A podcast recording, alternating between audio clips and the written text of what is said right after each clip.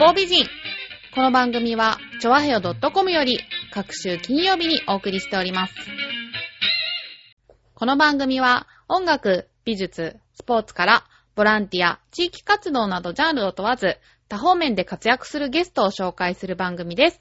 タイトルの八方美人は、韓国語では褒め言葉で、多彩多芸、彩色兼美などという意味です。はい。今日のゲストは、この方です。はい、えー、メディアプロデューサーの川村智弘です。はい。よろしくお願いします。よろしくお願いしまメディアプロデューサーというのは何なんでしょうか？何なんでしょう？そうきますか？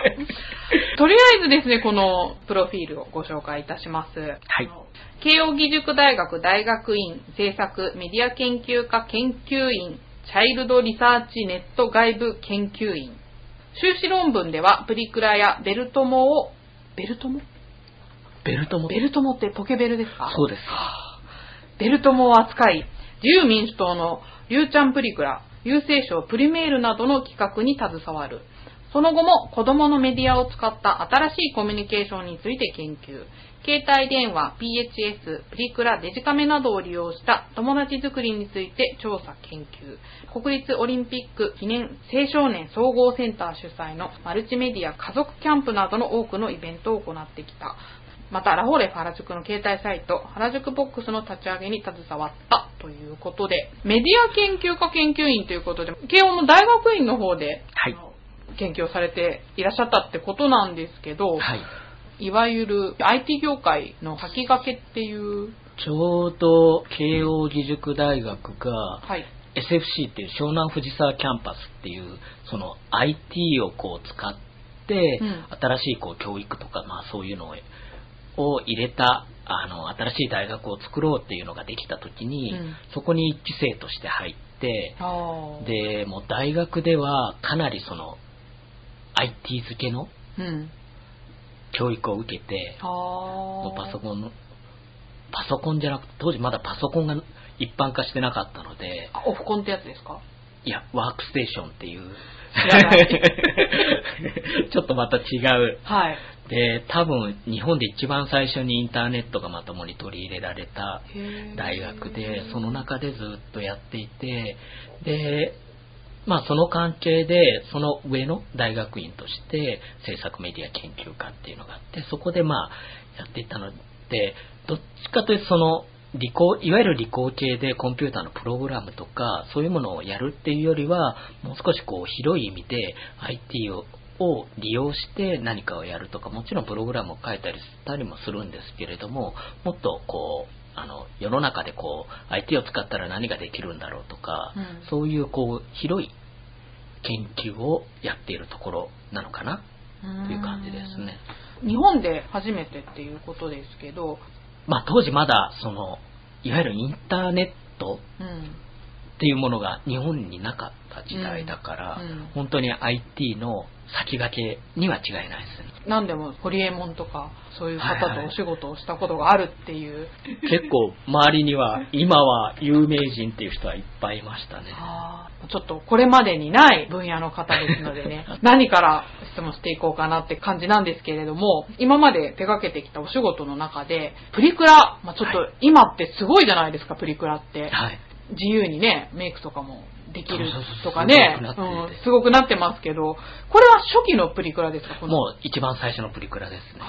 ちょうど大学院にいた時にそのプリクラとポケベルがブームになって、でちょうど IT の研究を IT, と IT の中でもその子供のコミュニケーション子供がそういう、えー、とものを使ってどうやって新しい友達を作るそういうことができるのかみたいなのをテーマに研究していてで当時って今じゃ信じられないけれども携帯もメールも何もなかった時代なんです。あープリクラ流行ったのっていつぐらいでしたっけ？今から何94年頃だと93年4年なので20年前。まだ Windows95 が出てないですからね。だからパソコンっていうのがまだ一般でもないしやっと携帯電話っていうのが出てきたぐらいの時でで若い子がそのポケベルっていうのを使ってそこでメッセージの交換とか今の今だったら当たり前じゃないですか。そういうそのあのコミュニケーションするのに、はい。あのメール。メールを使ったりとか、あとうん。写真をこう交換するっていうのが当たり前だったんですけれども、うん。それがちょうどまだなくて、それの芽生えみたいなところが、そのポケベルプリクラにあるんじゃないかっていうことで、それをテーマに研究したんです。この、リュウちゃんプリクラっていうのは何ですか？リュウちゃんプリクラっていうのは、あの、当時あの、橋本龍太郎あ、さんが首相だった時ですか、はい。総理で、ちょうどその、あの、プリクラの研究をしてるっていうのがあって、はい自由民主党さんの方から、うんあの依頼があって、うんあの一緒に写ってるように見えるやつ。そうですああ、なんかアイドルとかのね、そうです、そあうです。りますよね。はい。りゅうちゃんのプリクラを作りたいんだけれどもっていう話があって、で、一緒に協力して、まあ、あの、コンセプト作りとかこういう風にやったらいいんじゃないかみたいなのをやらせていただいたんです。それがあったから私卒業できたんですよ。そうなんですか？どういう意味ですか、それは？最初、その修士論文の中間発表では、はい。プリクラとポケベルの話をこう、とっとっとしたんですけれどうんも、君それはワイドショーとどこが違うんだいっていうふうに言われまして。立派な産業じゃないですか。今、今考えるとすごくいいコンセプトなんですけど、まあ、説明する方もまだ下手だったので、こんな楽しいことが今起こってるみたいな話をしたら、ワイドショーとどこが違うんだいって言われたんですけれどもちょうどその後そのリュウちゃんプリクラがあって、で、実際にこう、自民党の前に女子高生の2時間の列を作ったんですね。へえ。もう人気だったあ当時人気だった当時ね、すごかったですよね、そういえば。もう決闘以来だったそうなんですけど。ではあ、そこで待ってる人たちが、りゅうちゃんへのメッセージを書くとか、そういう今まで自民党になかった女子高生から総理大臣へのメッセージそれに対して今度またりゅうちゃんが答えるみたいな、うんこう今までにないコミュニケーションができていったんですね。一応政策メディア、政治の方も入ってるんで。そういうことですね そこも絡めてうんまとめたので、うんなんとか卒業できたんじゃないかなと。そうですそうですか。はい。あ、でもでも当時としては画期的な、そうですよ。あの、私の修論発表の前の日に、ワイドショーとかでもリュウちゃんプリクラの話が取り上げられてて、スポーツ紙にも出てて、これをやってましたって持ってきました。こちらの郵政省、ね、今はもうないですけど、プリメールっていうのは、プリメールっていうのは、またそれもプリクラの関係で、切手とプリクラを一緒にしたようなものを作りたいっていう、切手の下に自分の写真とかを入れて作れる切手っていうのがあるんですよ。あ、そうなんですか。はい。それの一番最初のところの実験でしたね。え、そんなのあるんですか？でも。あります。欲しいな。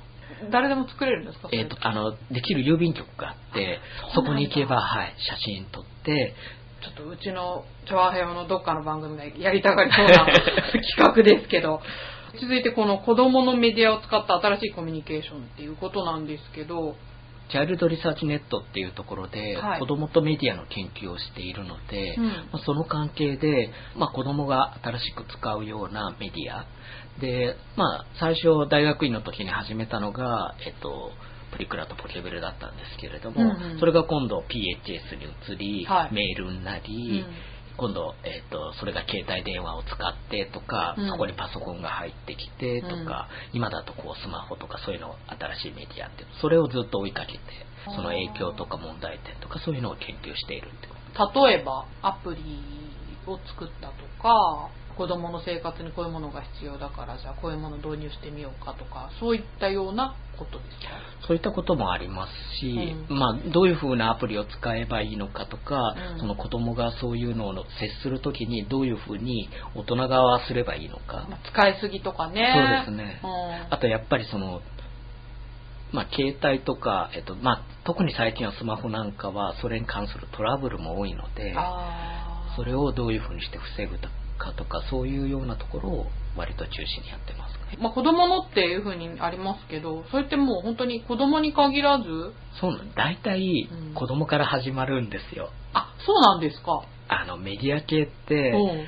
やっぱり若い人の方が適応力が強いので逆に子供で起きた現象っていうのが大人に来るってことが多いのでだからやっぱり子供を見るっていうのはメディアを研究する上ですごく大事だと思います。それは随分新しい視線ですね。やってないとわかんないですね。そうですねちなみになんか最近、防犯ベルを携帯に導入したりとかするようなはい。やつもあったじゃないですか。はいああいったことも、あの辺はメーカーさんがやることなので、あ、なるほど。あんまりそこはいかないですね。あどっちかというと、スマートフォンとか、はいそういうのが結構子供を使うようになってきてるんで、じゃあその時にどういうことを気をつけたらいいのかとか、もっと大きいタブレットか、うんああいうものを使ってう、どういうふうにして、えー、と教育をやるかとか、そういう系のことの方が今は主です。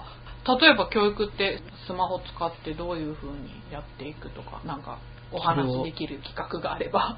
それがちょうど今、あ、今やってるお仕事やはってるところですね。へで、タブレットを使うと、いいのか悪いのかっていうのが、確実にいい面があることは確かなんですね。うん例えば、教科書って動かないですけど、うんタブレットの、えっとまあ、仕組みにしてしまえば、うんこう動かして見せるとか、インタラクティブにできるとかっていう、いい面があることは確かなんですけれども、うんじゃあ、例えば、ひらがなの書き方。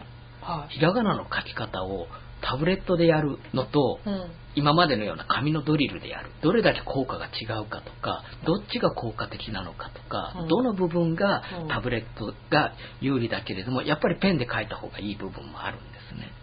その辺っていうのをちゃんとこう見極めてうん。製品化していかないと、うん。タブレットで100回ひらがな練習してもうん全く身につかなかったっていうこともあるので、あ、そうなんですか。そうなんです。ねタブレットで例えば書き順とか形のイメージをう受けるにはタブレットとかインタラクティブな部分がいいんですけれども、うん。じゃあそれを今度頭に入るかどうか今度紙に書けるかどうかっていう話になってくると、はい。今度はやっぱり紙でやらなきゃいけない部分っていうのは確かにあるんです。ああ。だからどまあタブレットを入れていくにしても、うん。どういう形でうん。入れていくかっていうのは結構今その教育っていうかそういうのをやるところではうん。一番問題っていうか一番やってるところで、うん。その辺が今面白いですけどね。なんか学校とかでも授業でタブレットを使ってとか、実験的にですけどね、はい。やってるとこもありますよね。今かなりもう入ってきてて数年後にはその教材としてタブレットを入れるっていうのが学校教育の中に入るっていうのが決まっているので韓国なんかもう今年から結構本格的に入るのであ、そうなんですか。はへえ。だから今それをどうするかっていうのが一番はいそっか、じゃあ IT 産業って韓国は結構進んでるんでしたよね、そういう。進んでますねああ。日本ってどうなんですか、その辺。日本も進んではいますけど、はい韓国ほどではないあ、そうなんですか。で特に教育分野は遅れてます日本は技術とか、うん。あのインフラ的にはそのインターネットとか、うん。端末の普及率ではやっぱりうん世界トップクラスなんですけど、教育分野での IT 利用に関してはかなり遅れてるんです。そうなんですね。IT 産業って新興国の方がね、あもうそうですね。って言いますからね。うち。の方その方がもう先にそっちを入れてしまって、うん。そっちでやってしまうので、うん。日本は割とパソコン教育ですらまだまだそうですね。使えない人別に普通にいますからね。という状況なので、なかなかじゃあどうやって教えるんだとかそれをどう採点するんだとかそういう部分もあるので、うん。なかなかやっぱ難しいのが実情です。ただもうタブレットになってもうここ数年でタブレットをかなり本格的に導入するっていうことが決まってるので、うん。それに対してはやっぱり対応していくんだと思いますけどね。じゃあもう本当にタブレットってみんなが持つような時代にこれからなっていくんですかね。なると思いますね。多分パソコンが逆になくなると思いますよあ、そうなんですか。パソコンはもういわゆるその IT 系の仕事をする人がはい。業務をこなす装置としてうんパソコンっていうのもう実際そういう風になりつつありますけどなっていってうんいわゆる家庭で普通に IT と接する端末としてはうんやっぱりタブレットみたいなものになっていくと思いますね。まあ確かにね、携帯もガラケー使ってる人ってあんまりいない。それからどんどんスマートフォンになって。そうですねスマホの普及がここまで早いとは思わなかったですけどあそうですか。はい、やっぱりもう一気にスマホになってしまったので今逆にガラケー使ってる人珍しいですもんね。珍しいですよねうん。私ですらスマホですからね。川村さんはじゃあその辺の携帯に関してのお仕事とかも。そうですね、うんずっとあのモバイル系が専門だったのでそうですか。早いうちからモバイルをやっていたので、はい。携帯系のそのコンテンツとかアプリとか、うん。うんそういうのはずっとやってました。あそうですね。ここにラフォーレ原宿の携帯サイトも立ち上げに携わるっていうことで。そうですね、当時その地域コミュニティサイトっていうのがうん。ちょうど流行り始めた頃で、2000何年ぐらいですか、2000何年だろう。2005年ぐらいかな。5あ6 2005年ってことね。もうちょっと後かな、うんもうちょい後だと思うんですけれども、そういうのが流行り始めてで地域コミュニティは IT でっていう話があった中でやっぱり若い人だったら携帯だろうっていうので、うんうん。地域コミュニティを支える携帯サイトを作るっていうので実際調べたところまだ日本で事例がなかったんですよちゃんとした。でまあラフォーレさんとやらせてもらえるっていうので、うん。それの立ち上げっていうのでまあ大変でしたけど。あそうですか？はい。私ラフォーレ原宿実は行ったことないんですけどファッションとか？そうですね。で、最終的にはラフォーレ原宿のサイトになったんですけれども、うん原宿ボックスは、最初はその、原宿自体の、うん原宿全体の、そのコミュニティ。あじゃあ結構地域コミュニティとかその地域に関することとかもお仕事としていろいろやってたんですか？そうですね。コミュニケーション自体、IT を使ったコミュニケーション自体が、うんその専門みたいな感じだったので、はいそういう関係で、割とその、ちょうど地域系のそのコミュニティを作るとか、地域 SNS を作るとあか、そうですか。はい、そういうのにも携わったりしました。他どの辺の？京都の仕事とか、ああ面白そうですね京都。あとは千代田区の SNS かなあのお手そうな？んですか伝いとかもしましたね。メディアっていうとなんかイメージつかみにくいですけど地域と密着するって考えると割とリアルにというか。そうですね、うん。やっぱり完全にバーチャルなものだけじゃなくて、うん。やっぱりその IT とかインターネットっていうのも実際のリアルな場とううんまくこうつながっていかないと、うん。結局、まあ、役に立たないじゃないうんですか。うんその今までのこうものと変わんなくなってくるので、はい。やっぱり一番こう IT が活躍するっていうのは結局そのリアルをどうサポートするかとかそういう部分だと思うのでやあっぱこれからもうそれは強くなってくると思います。ツイッターとかと近いのかな感覚が。そうですね。感覚はどんどんこうリアルとそういうものが絡まってくるっていう意味では、うん。当時のものっていうのが今ツイッターとかそういうものになってるっていうふうにも言えると思います。これから必要とされるものの先駆けをやったということではい。多分それが一番大変でした。面白かったですけど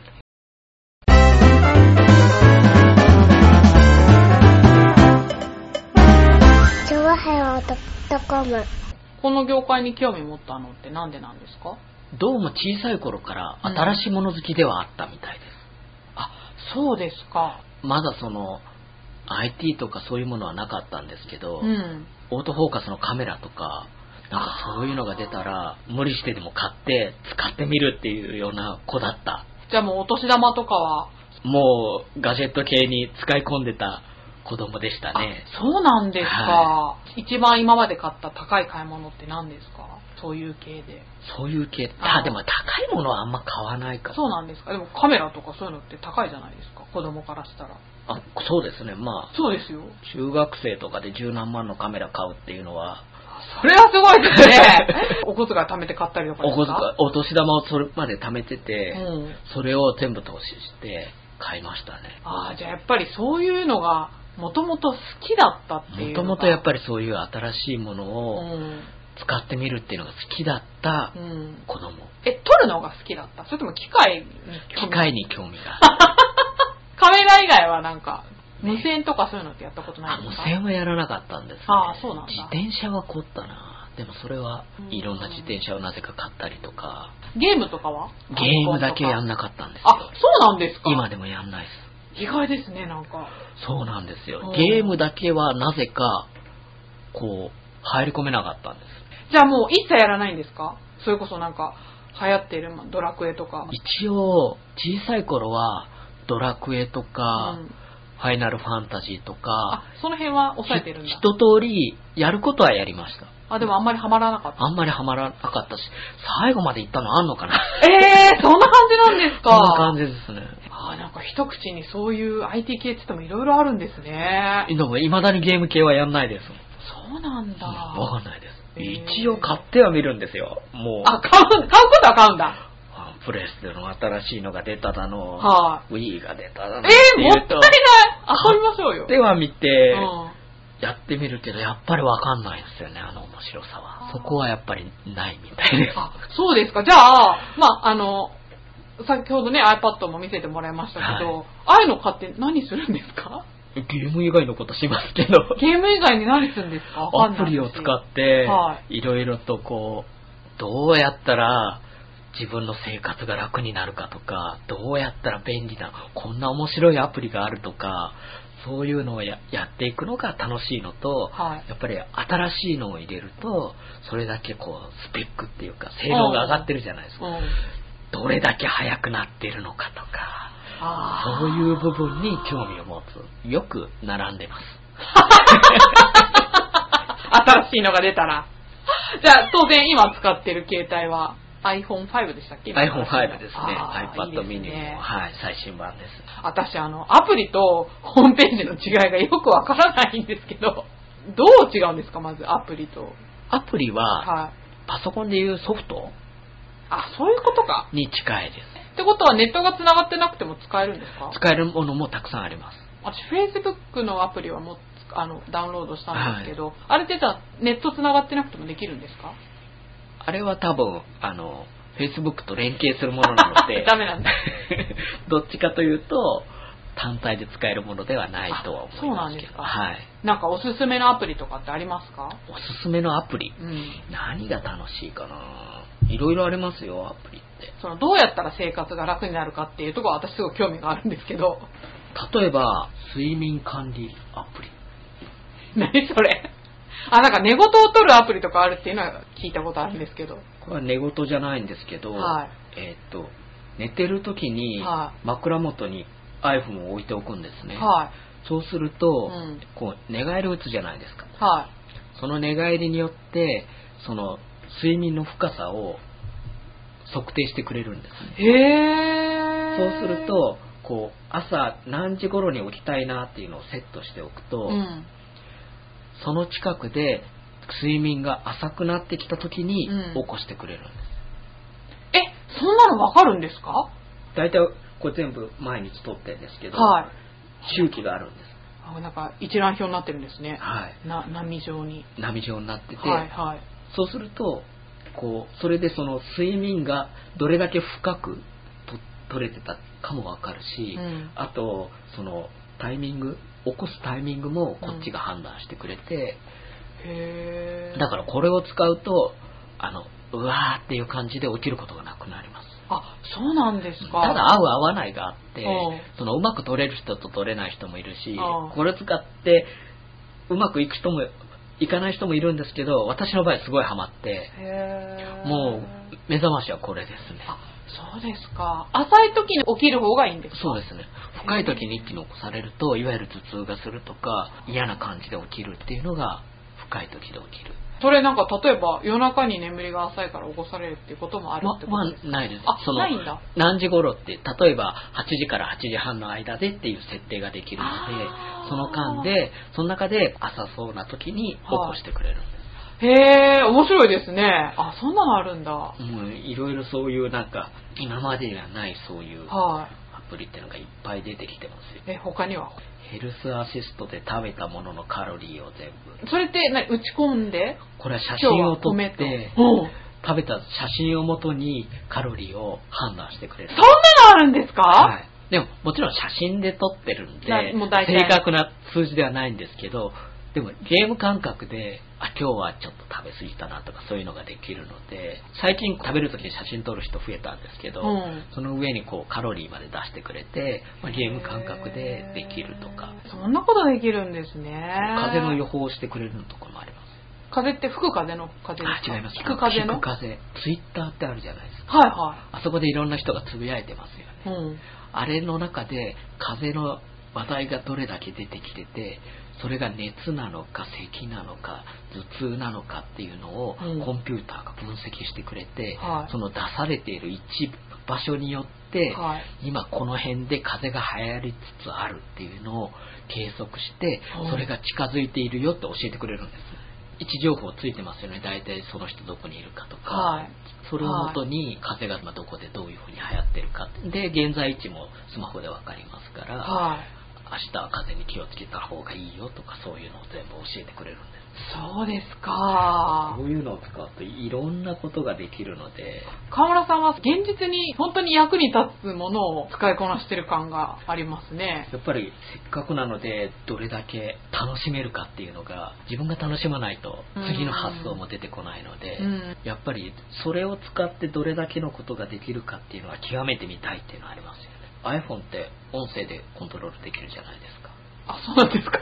いや、知らないです。アンドロイドなんで、そう、わかんないんですよ、全然。だからもうあの最近外で歩いてメモ取る時も,、うん。もう iPhone に話しかけてメモ取ったりとかメールの簡単な返事だったらもう言葉で音声入力で入れて返事するとあか、そうなんですか、はい ?LINE とかは音声でやり取りできるっていうのは。はい入れた言葉をそのまま直してくれるんですよテキストに。そうなんですか。なかり正確に。その機能って iPhone だけですか？アンドロイドでもありますよ。そういうのを使う。とまはい。あすごい世の中変わりそうな感じがします。変わりそうな感じですね。川村さんがチョアヘヨに欲しいですね、私は。一家に一台。一家に一台。欲しいですね。そうでもね、なかなか IT 業界って、それこそ最近遠隔操作ではい。逮捕された人とかもいたし、隣り合わせじゃないですか。はい。そうだからそういうのとか見るとやっぱり怖いなって思う部分もあるんですけどなんか川村さん普段例えばウイルス対策とか防止じゃないけど気をつけてることとかってありますか？一番大事なのは、はい。本当はウイルスとかそういうものがどうやって入ってくるかっていうのを知ることなんですね。ほうほう。で結局外に仕掛けてあるものが、うん。自分の、えーとまあ、端末の中に入ってくるっていうのが問題なので、はい。風邪で言ったら感染ルートですよね。ああなるほど。そこをどう立てば、うん。それに感染しないっていうのが、うん。ある程度わかるので、うん。そこをうまくブロックすることで、うん。いわゆるウイルスソフトとかは使わないと。ああそうなんですか、はい。あじゃあそこには近寄らないっていう。そうですね。で、近寄るときにはそれなりの防御をしてやるっていうことが一応できるので、はい。ほっといてもあの感染するような恐ろしいウイルスが出てきたら別ですけれども、うん。やっぱりこちら側が何かすることによって帰ってくるので、うん。それが危ないかどうかっていうのはある程度やっぱ判断できるんですけど、はただ実際は難しいですよね。今っていろんな場所があるんですよ。今スマートフォンでホームページを見てるとするじゃないですか、じゃあそこが怪しいかどうかってどうやって判断するかっていうと、うん。一つはまず URL ですよね、はい。そこがちゃんと正しいかどうか、うん。で個人情報とかをやり取りするんだったら、うん。そこに S っていうそのセキュリティがかかってるかどうかっていうのはやっぱチェックしなきゃいけないし、うん。あと今このスマートフォンははい。どこの電波を使っているんだえ電波も気をつけなきゃいけないんですか？例えばキャリアさんでの電波を使ってるだけだったらいいんですけど、はい。例えば公衆無線 LAN とかそういうものも使えるようになってるんで。じゃあこの無線 LAN っていうのはちゃんと防御されているのかどうかとかそういうのもやっぱり一括で見ないと、はい。今の安全っていうのは保てないんですよね。へえでもそれってそんな。はできないじゃないそうですね。でそうするとやっぱりまあ一つはそのウイルス系のソフトで、うん。まああれって本当にあの風邪予防のワクチンと同じなのでそれを使ってまずは守るっていうのと、はあとはやっぱり変なところには行かない。そういうことで守っていくしかないんですけど、あまあ、なかなか最近はそれも難しくなってきているのとなんか見るだけで感染されちゃうホームページとか。そうですね。ねクリックするだけでアウトみたいなのも出てきてるのでやっぱりそれは向こうもそれはそれでうん。どんどん進化していきますもんね進化していくのでやっぱ難しいのとやっぱりうん。あともう一個やっぱ最近怖いのがソーシャルですよねあそうなんですか、はい。SNS SNS みたいなもので、うん。Facebook とか LINE でうん。友達を探すっていう時に、うん。メールアドレスを使って探すっていうのがありますよね。ああはいはい。あと電話番号を使って探すとかっていうのもありますよね、うん。あれを探すってことをやると、うん。探すっていう行為をやるためにその端末に入っている情報を全部こうサーバー側に行くんですあそうなんですか。じゃないとダダ漏れですよね。そうだねうん。だからまあ、もちろんその Facebook とか LINE とかああいう大きいところは、うん。ちゃんとそれを管理して、うん。その友達関係を作るためだけにうん。利用しますよっていうふうには言ってますけど、はそれが漏れちゃうかもしれないし、はそういう大手のとこだったら大丈夫ですけど、うん。それを悪用する、やるものもあるい。し、うん。自分はそういうのが嫌だから、うん。電話番号を出しません、住所を出しませんって頑張っていても、うん。友達友が達が？出してしまうと、はいもう出ていっちゃうんですね。なんかそういうソーシャルを使って、はい。人間関係も分かってしまうし、そうですね。もうそこをこう伝わっていくと、うんいろんなことが分かってしまうんですね。うん。で、それっていうのは、もちろん、いい風に使えば、すごくいい風に使えるんですけど、うん悪い風に使おうと思えば、うんいろんな悪いことに使える可能性があるので、うんやっぱその辺っていうのはこれからすごく気をつけなければいけないところだとは思います。どうしようもないですよね。その自分がどんなに気をつけてても、それこそ人がね、自分の情報をね、そういうこともあるので、はいやっぱりそれなりに、まあ、あの防衛策とかそういうのもやっていくっていうのはこれからもっと必要になってくると思います。うんただ、そんなに一般的にやってて、うん大きな問題になることっていうのは、うん少ないことは少ない。あーどうしてもこう大きな事件っていうのが、はい。こう報道されてしまうので、はすごく怖いイメージを受けるんですけど、うん。普通に使う？うん。悪いことしようとしちゃダメですよ。はいはい 普通の人が普通に使う分に、はい。そんなに大きな危険があるようなことはうん今のところはないと思います。ああ、そうですか。はい。まあでも最低限の防御っていうのはしといた方がいいと思いますウイルス対策をするとか、うん不必要に名前とかそういうものは出さないとかあ、適度に気をつけてれば、うん。まあ大きな問題になることはないと思います。ただ、はいどうしても、どこで何が起きるか分かんないっていうのも、でもそれはリアルも同じですからね。ああ、まあそうですけどね。まあある程度気をつけておく必要はあると思いますけど。ありがとうございます。なんかあれですね、テレビの犯罪防止の、なんか、VTR を見ているような。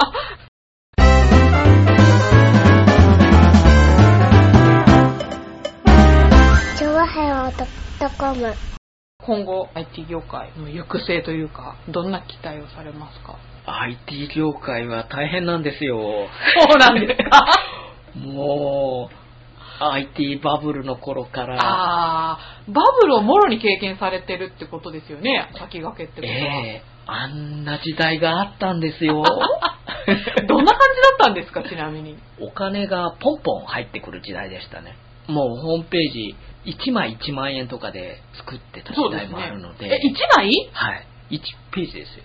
それも、あの、ペラの。ペラの。ああ、そうなんだ。そういう時代があったので、うんもう、なんか、で、仕事もいっぱいあるじゃないですか。すねまだ IT やってる人少なか。ったので。うんいやー、いっぱいお金が入ってきもう本当に、今の1000円感覚で1万円が使えてて、えー、そうなんだ、いいな。いいですよ、もう、当時は2週間に1台ノートパソコンを買い替えてました。は？その時のノートパソコンっていくらぐらいですか？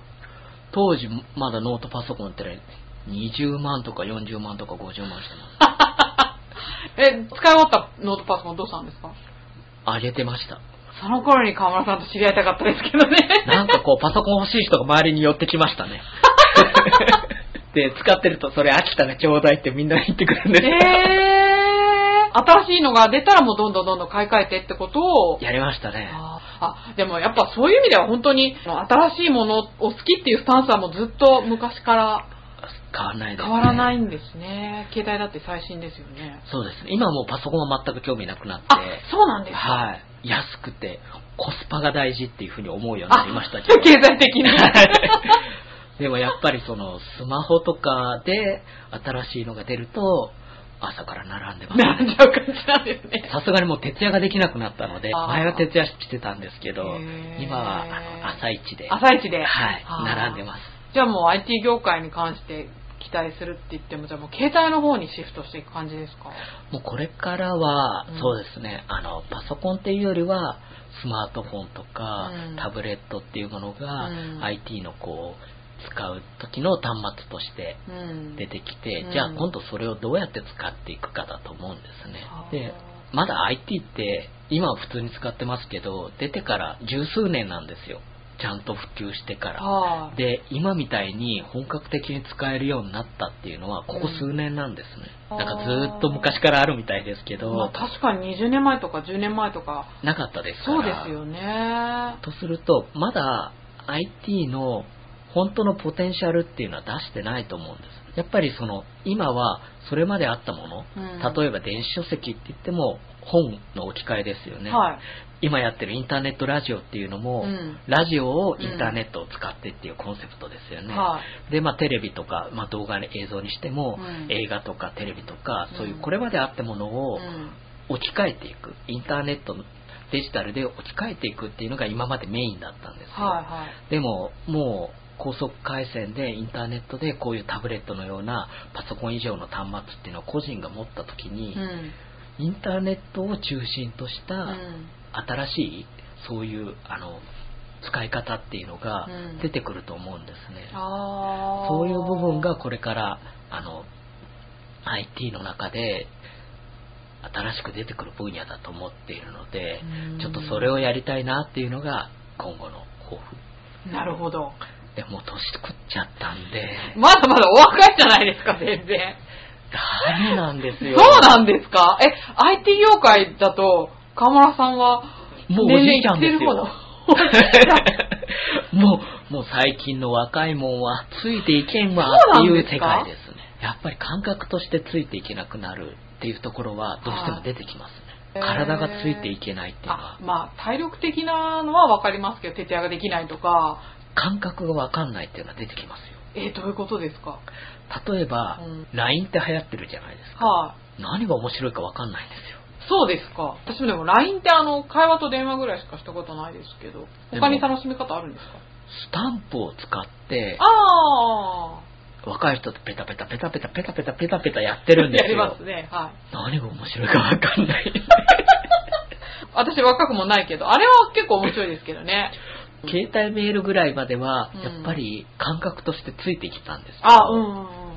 だんだんこう今ソーシャル系に行ってるじゃないですか、はい LINE にしても、あの辺になってくると感覚が分かんなくなってくるんですね。じゃあその辺はあんまり利用されてないんですか？一応流行り物なのでうん。抑えてはいるけど。抑えてはいるんですけど、はやっぱりもう知識だけになってしまう。感覚としては自分が使ってるっていう感覚が湧かなくなってくるっていうのがあるのでそこはやっぱり世代が。変わってるっていう気がしますよあ、そうですか。は IT なんて、新しさが命というか。そうなんですよねうんどう使ってる人にヒットするかうん。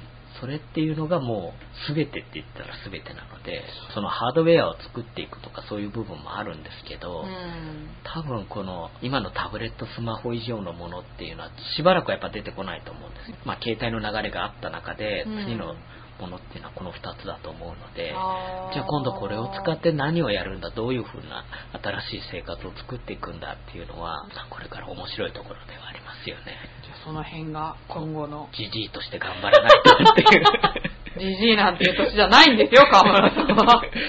いやいや怖いですよこの世界そうですか。まあでもね、本当だからスピードが勝負だから、若い人の敏感さというかそういうのにはやっぱね、ついていけないついていけないですもんね。はいそれは、私もそう思います。とか言って。ありでもがとうございます大丈夫これから日本は高齢化社会なのでああ、なるほど。そっちも狙っていこうかとあ、そっか、じゃあ、これでも使えるような。そうですね、うんタブレットっていうのは、はいかなりその辺に関しては大きな革命で、うんやっぱりパソコンだとすごく毛毛嫌いされてたうんご高齢の方って多いんですけれども、うんやっぱタブレットになると感覚的に使えるんですよ。そう子供も同じで、これからちょっと子供と高齢者から攻めていこうかなという。なるほど。どんな風に転化していくか。じゃあ何か楽しい企画があればね、ぜひまた、チョアヘロの方で。あ、一緒にやりましょう。そうですね。はい、ぜひ、よろしくお願いします。ということで、じゃあ、そろそろお時間も来ましたので、なんか告知とかありますか？告知。うん。今、あの、新しくリーグミリオンっていうのを始めましたので、いくつかの新しい仕組みを組み合わせて、はいちょっと今までにないインターネットメディアを作ってみたいなっていう試みをうんうん。始めたところなので、はいまだこう作っ試行錯誤の最中なんですけれども、はいはいよかったらあの SNS に入っていただいて、はい。あそこの事務局ほとんど私なので 事務局として頑張ってるので、よかったら遊びに来てくださいということで。わ、はい、かりました。じゃあ、ちょっと、調和表の方にサイトリンクしておきますので。ありがとうございます。はい、興味のある方、ぜひアクセスしてみてください。はい、ということで、今回来ていただきましたゲストは、メディアプロデューサーの河村智弘さんでした。ありがとうございました。ありがとうございました。